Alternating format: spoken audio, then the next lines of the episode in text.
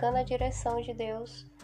E hoje a nossa reflexão está no livro de Josué, capítulo 10, onde Deus detém o sol em favor de Israel. Deixa eu explicar, contextualizando.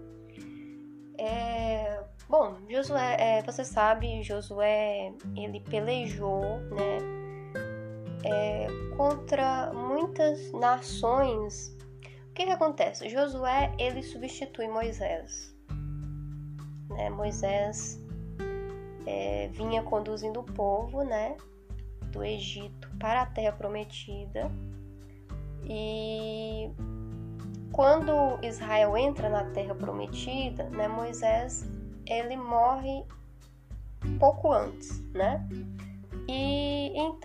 Lugar de Moisés fica Josué. Josué então introduz, né, a liderança, digamos, é, Josué, é, Josué é o líder, né, que introduz, é, conduz, na verdade, todo Israel para a terra prometida, uma terra que era habitada por estrangeiros, na qual é, é empreendido várias pelejas, né?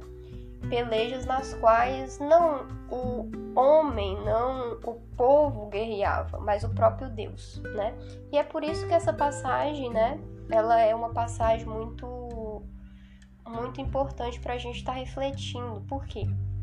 não só nesse momento, que é um momento realmente muito impactante, né, que Deus para o sol para que o dia durasse, né, prolongasse mais, até que é, até que até que o povo, né, se vingasse daquele inimigo. Isso aqui deixa muito claro para a gente que não era Israel guerreando, era o Senhor guerreando, era ele que guerreava e entregava a vitória para Israel, né?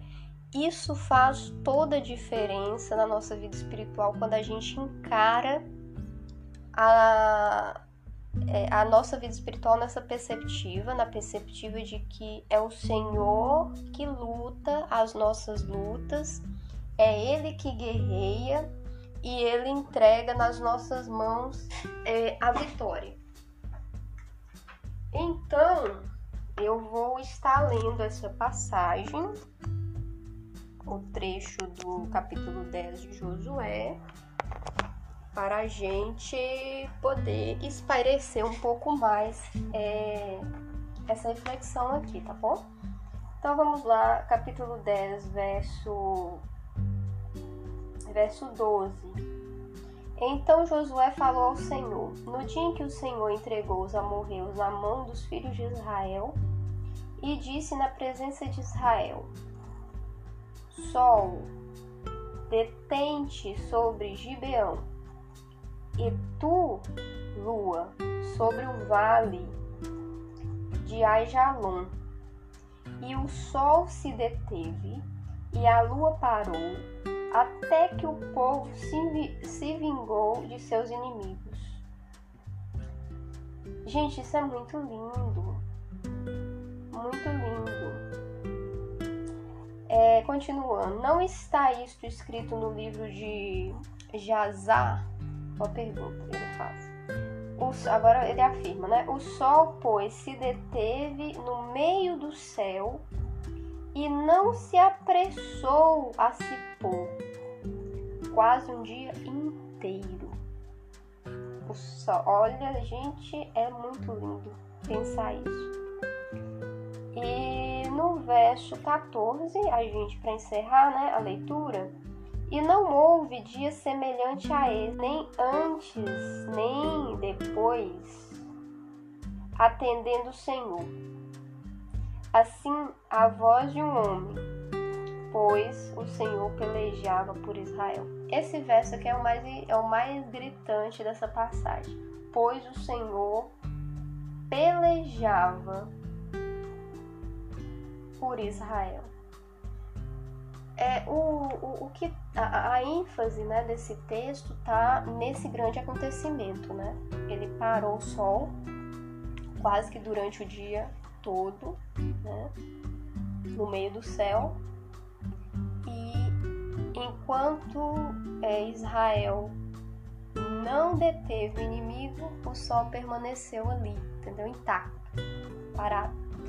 E o, o grande, né, o, o grande, o grande sinal por meio disso é que o Senhor mostra que era ele guerreando, não era Israel. Entende isso, queridos? É o Senhor que guerreia, é o Senhor que luta. A gente, na nossa vida, a gente passa por muitas e muitas circunstâncias. E quando a gente passa por circunstâncias difíceis, principalmente, é muito comum a gente a gente se ver preso em uma grande luta. É muito comum que nesses momentos a gente, inclusive, é, é, a gente a, a gente necessite de um favor especial da parte de Deus para que a gente possa passar, para que a gente possa romper por esses momentos quando eles são muito difíceis. E quando a gente tem essa convicção de que a luta não é nossa, mas é de Deus, a gente pode estar aberto, a gente pode estar certo de que o Senhor ele peleja por nós e ele estará conosco nas nossas lutas, nas nossas batalhas, e ele move quando a gente verdadeiramente crê aquilo que for necessário para que a gente possa prevalecer, para que a gente possa seguir a nossa caminhada. É, olhando um pouco mais aqui esse contexto do capítulo 10 de Josué, é, a gente segue. É, no, na verdade, nos versos seguintes, nos capítulos seguintes, a gente vê a, as grandes, na verdade, muitas conquistas, né? Porque Josué, ele liderando né, Israel, ele teve o favor de Deus e muitas nações foram entregues na mão dele e muitas nações, muitos reis inimigos né, foram mortos. Foi uma verdadeira varredura, uma verdadeira limpeza na terra, né? Onde é, depois é, essa terra ela é entregue a Israel conforme a promessa de Deus. Ele disse: Eu darei para vocês a terra, né? E ele de fato cumpre essa promessa dele de uma maneira tremenda, né? Então ele chega naquela terra, a terra estava ocupada, mas a terra tinha sido dada né, a Israel pelo Senhor. O Senhor deu a terra para Israel, então o Senhor moveu de uma maneira extraordinária e aquele território foi limpo.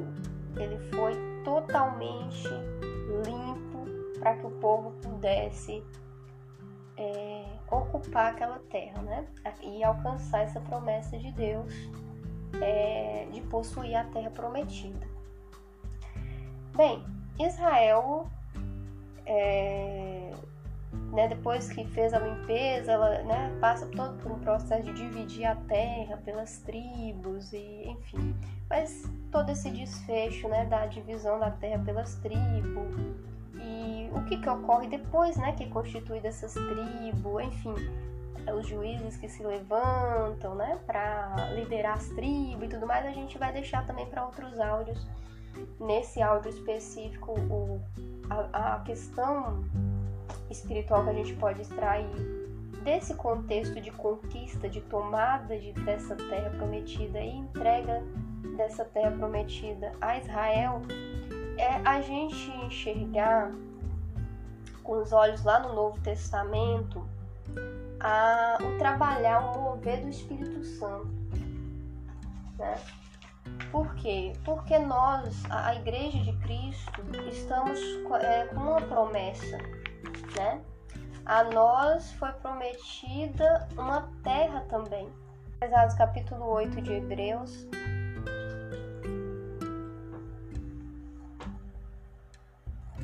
capítulo 8, está lá no Novo Testamento, verso 8. Porque repreendendo-os disse: Eis que virão dias, diz o Senhor, em que estabelecerei com a casa de Israel e com a casa de Judá um novo pacto.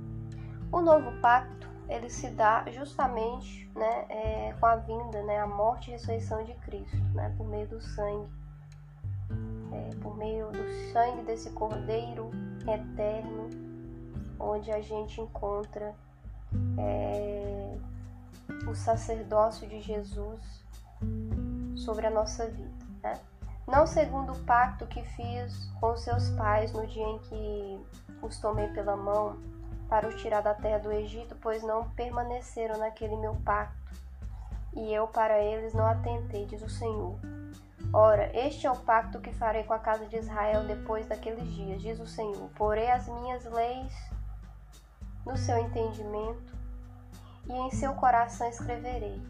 Eu serei o seu Deus e eles serão meu povo e não ensinará cada um ao seu co, é, concidadão, nem cada um ao seu irmão, dizendo: Conhece ao Senhor, porque todos me conhecerão, desde o menor até o maior. Porque serei misericordioso com suas iniquidades, e de seus pecados não me lembrarei mais. Dizendo: Novo pacto. Ele tornou antiquadro primeiro, e o que se torna antiquadro e envelhece perto está de desaparecer. Mas Cristo, lá no verso 11 do 9 agora, Hebreus, mas Cristo, tendo vindo como sumo sacerdote dos bens já realizados, por meio da maior e mais é, do maior e mais perfeito tabernáculo, não feito por mãos, isso é, não desta criação, né? e não pelo sangue de bodes e novilhos, mas por seu próprio sangue. Entrou uma vez, é, entrou uma vez por todas no santo lugar, havendo obtido uma, uma eterna redenção. Uma eterna redenção. E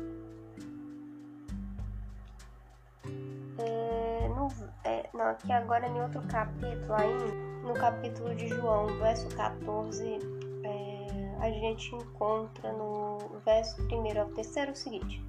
Não se turbe o vosso coração, credes em Deus, crede também em mim, Jesus falando. Na casa de meu pai há muitas moradas. Se não fosse assim, eu vos teria dito Vou preparar-vos lugar. E quando eu for e vos preparar lugar, virei outra vez. E vos levarei para mim mesmo, para onde eu estiver, estejais vós. É, então, a gente tem aí essa promessa de Deus de que Ele nos levaria para um lugar que Ele mesmo prepararia para nós na casa do Pai. E no verso 1 do capítulo 21 de Apocalipse, a gente encontra também referência em relação a um novo céu e uma nova terra uma nova Jerusalém. Eu gostaria de ler esse verso também aqui. E vi, esse aqui já é o esse aqui já é a narrativa de Apocalipse, né, verso 1. E vi um novo céu e uma nova terra, porque já se foram o primeiro céu e a primeira terra, e o mar já não existe. E vi a santa cidade, a nova Jerusalém, que descia do céu da parte de Deus, adereçada como uma noiva ataviada para o seu noivo. Essa passagem ela é perfeita porque ela ela linka muito bem a promessa de Jesus lá em João capítulo 14. Porque lá ele diz: Na casa do meu pai há muitas moradas. Eu vou preparar-vos um lugar. E quando eu for e vos preparar um lugar, eu virei outra vez. E vos levarei para mim mesmo, para onde eu estiver, estejais vós também. Jesus é o nosso noivo. Né? Então, quando a gente encontra nesse verso, né, do verso 2 do capítulo 21 de Apocalipse, e vi a santa cidade, a nova Jerusalém, que descia do céu, da parte de quem? De Deus. Da parte do Pai. Na casa de meu pai há muitas moradas, né? Então, da parte de Deus. Adereçada como uma noiva ataviada para o seu noivo. Aí a gente contrasta novamente capítulo 14 de João, né? Onde ele disse: Eu, né, levarei para mim mesmo. Para onde eu estiver, estejais vós também. E aqui ele fala: uma noiva ataviada para o seu noivo, né?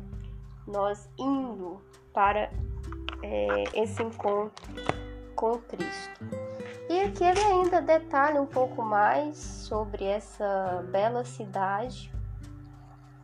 Ele fala, né, como essa terra ele fala de uma maneira muito sublime, é muita descrição, gente.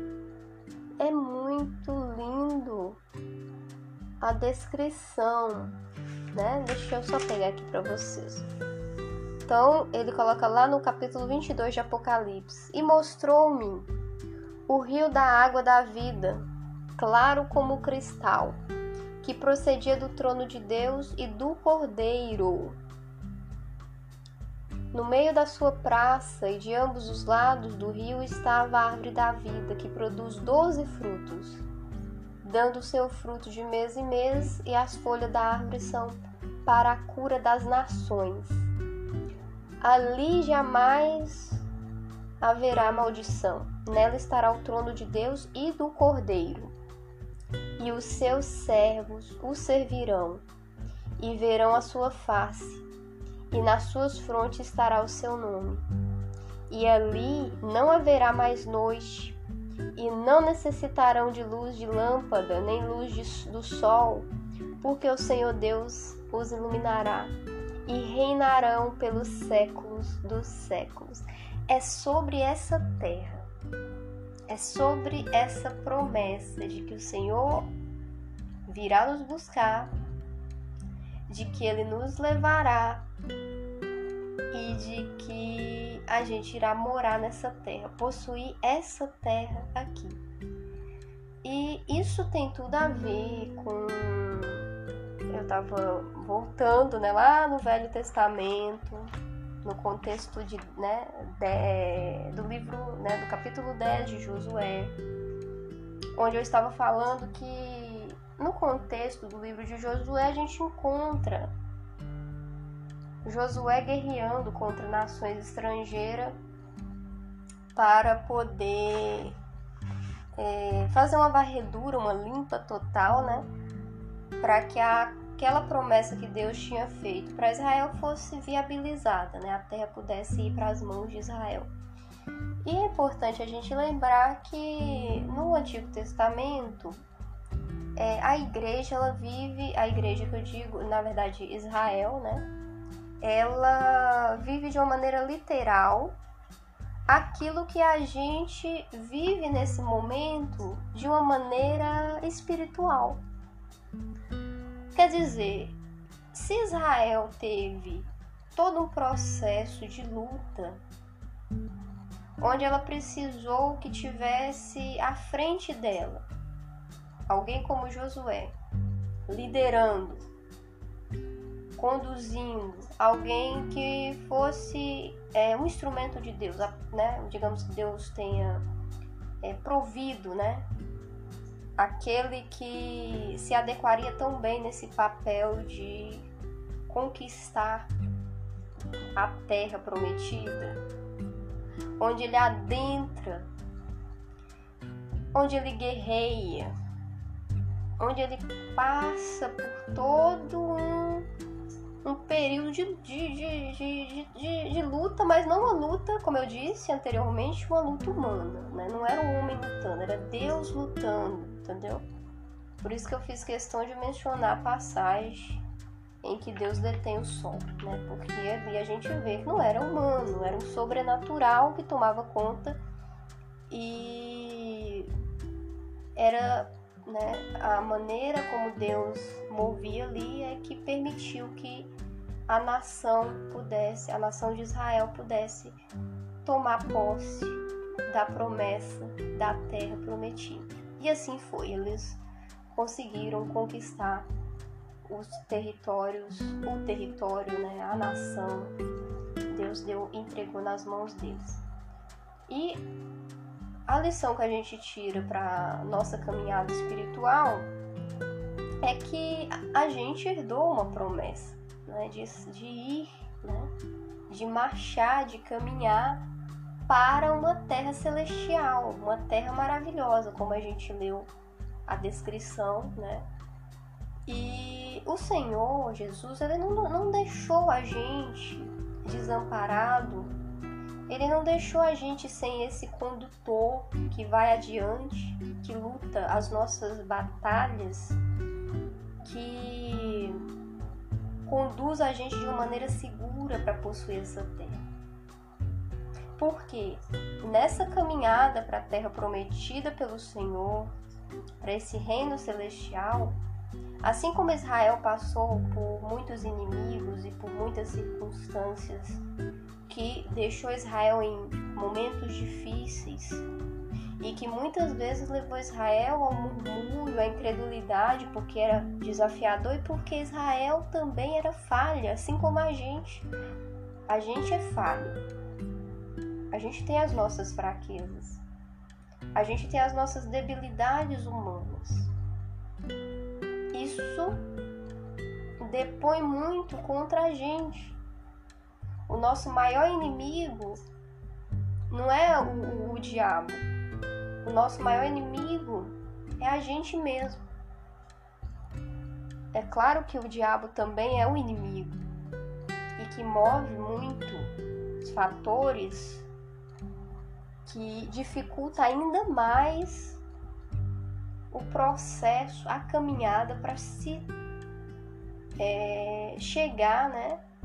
E para tomar posse da promessa de Deus e para que possamos chegar ali naquele dia, atravessar o Jordão, né, da vida, chegar, é, atravessar o outro lado e chegar ali naquela terra, chegar ali aonde o Senhor prometeu que seria nosso. Só que essa conquista, na verdade, é, é uma grande, é um grande, uma grande luta. É uma luta contra a carne. É uma luta para lidar com as circunstâncias que se tornam mais difíceis ainda, inclusive por essa influência, essa influência espiritual maligna que muitas vezes assola né, o nosso contexto, é uma luta muito grande, mas não estamos desprovidos de alguém que nos conduza, porque o Senhor elegeu o Espírito Santo para que fosse esse que nos permitisse adentrar nessa terra prometida, e é Ele que nos conduz, é Ele que nos é, é Ele que nos permite passar por, pelo processo de aperfeiçoamento, né, que permite lançar fora tudo aquilo que, que, é como se fosse uma névoa, né, na nossa vida, uma, os fatores que diz respeito à nossa personalidade, às nossas limitações humanas, o nosso ego. É, essa natureza não redimida e que tanto dificulta que a gente se mantenha firmes na caminhada. E somente essa obra, somente esse operar do Espírito Santo na nossa vida pode nos permitir alcançar essas camadas mais profundas da nossa vida e permitir que a gente consiga é, se aperfeiçoar, né? E também permite que a gente consiga vencer o mal que nos ronda, né? Porque o inimigo está no derredor rugindo como um leão, né, prontos para nos tragar. E a graça do Senhor, a misericórdia do Senhor, a graça do Senhor é a razão de não sermos consumidos. Né? Então, é, é muito interessante a gente observar essa passagem sobre essa sobre essa, essa, essa linha divisada. Linha divisada é aquele melhor ângulo, né, para a gente olhar e refletir, porque a, a, a, nossa, missão aqui é essa reflexão. Uma reflexão em relação aos aspectos espirituais da vida, na qual a gente pode é, agregar um sentido diferente para aquilo que, que a gente está vivendo hoje. Então, é, a reflexão de hoje, a direção de Deus para a nossa vida hoje, é para que a gente lembre que a nossa peleja, as nossas lutas, é, são lutas que que, que não, não serão vencidas por mim ou por você, mas são pelejas que o Senhor é quem vence por nós. Ele guerreia e ele entrega na nossa mão essa vitória. E tudo que o Senhor deseja de nossa vida é que a gente esteja na dependência dele. Que a gente entenda que tudo tem a ver com Ele, que é tudo sobre Ele e que é Ele.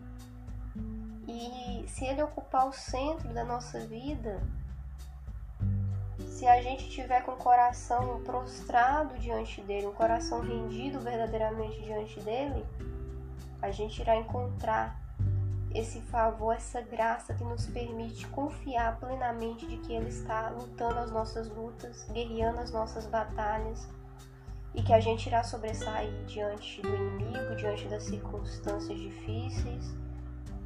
A gente irá sobressair. E todo esse processo de aperfeiçoamento nosso interno, né? Toda essa transformação no caráter, que muitas vezes a gente, quando a gente olha, a gente, talvez a gente pense, meu Deus, como isso como se trabalha isso? Por onde se começa a trabalhar isso? Ele, por meio do Espírito Santo, ele faz isso também. De uma, de uma maneira tão sublime que a gente entende que verdadeiramente é ele que guerreia. E a vitória vem dele. A um ponto que a gente começa a ver, não se trata de mim, se trata dele mesmo. É Ele em mim, é a graça dele operando em mim.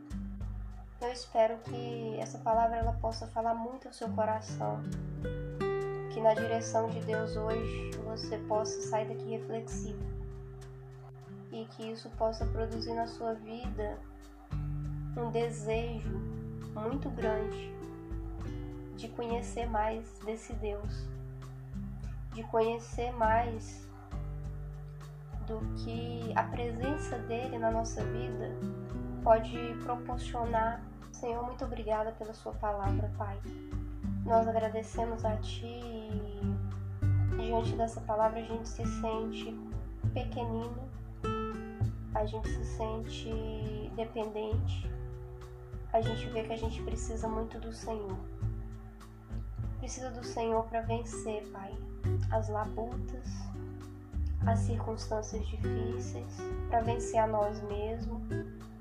Nós precisamos do Senhor para que, pela Sua graça e misericórdia, possamos herdar, possamos conquistar essa terra celestial. Nós precisamos do Senhor para que sejamos aperfeiçoados, para que possamos ter a Sua presença na nossa vida de uma maneira superabundante, que permita que a gente viva a extensão do que o Senhor é, a extensão do que representa estar em Seus braços. Pai, nós nos entregamos diante do Senhor e pedimos que o Senhor tenha misericórdia e que o Senhor possa nos revelar mais da Sua presença, mais daquilo que o Senhor tem para a nossa vida. Em nome de Jesus Cristo. Amém.